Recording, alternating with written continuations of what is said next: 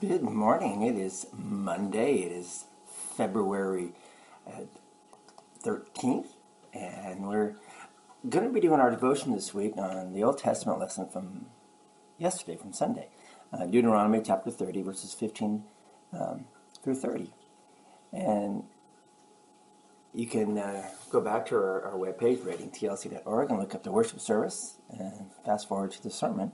And that'll be part one of what I title, What is Your Choice?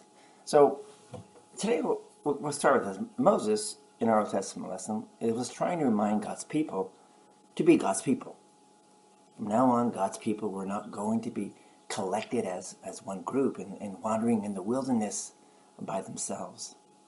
As a group, they were going to be thrown into the midst of pagan people. The Lord didn't want his people to, to have their heads turned by, by false gods of the pagans. The Lord didn't want their heads to be turned by their the prosperity that they would enjoy. Both of these failings of God's chosen people did occur. As Moses said in, in um, chapter 30, verse 15, he said, See, I set before you today life and prosperity, death and destruction. How are they going to enjoy life and prosperity? Well, Moses continues. Verse 16, he says, For I command you today to love the Lord your God, to walk in his ways, and to keep his commands, decrees, and laws. As Moses spoke to them, they knew the commands and the decrees and the, and the laws of God. God's chosen people had been given the Ten Commandments, written on a stone, not just once, but twice. They had also been given other commands and decrees and laws. By their obedience to them, this Old Testament covenant of God's law, they would show their love for God. God says to, to walk in his ways and to love him. God was going to bless them. And he says, Then you will live and you will increase, and the Lord your God will bless you in the land you are entering to possess. Make no, no mistake here. God was not going to turn away from his people.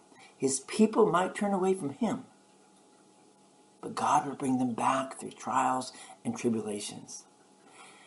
God would, would, would bring them back through captivity. It would have been much easier, I think, if they would have just walked in God's way. And God gives to you and me the same opportunity, the same choices to make. And so I ask you, what is your choice? Let's pray. Heavenly Father, we thank you. Thank you for, for giving us, one, the, the choice and the promises you make to us by choosing correctly, choosing to walk in your ways.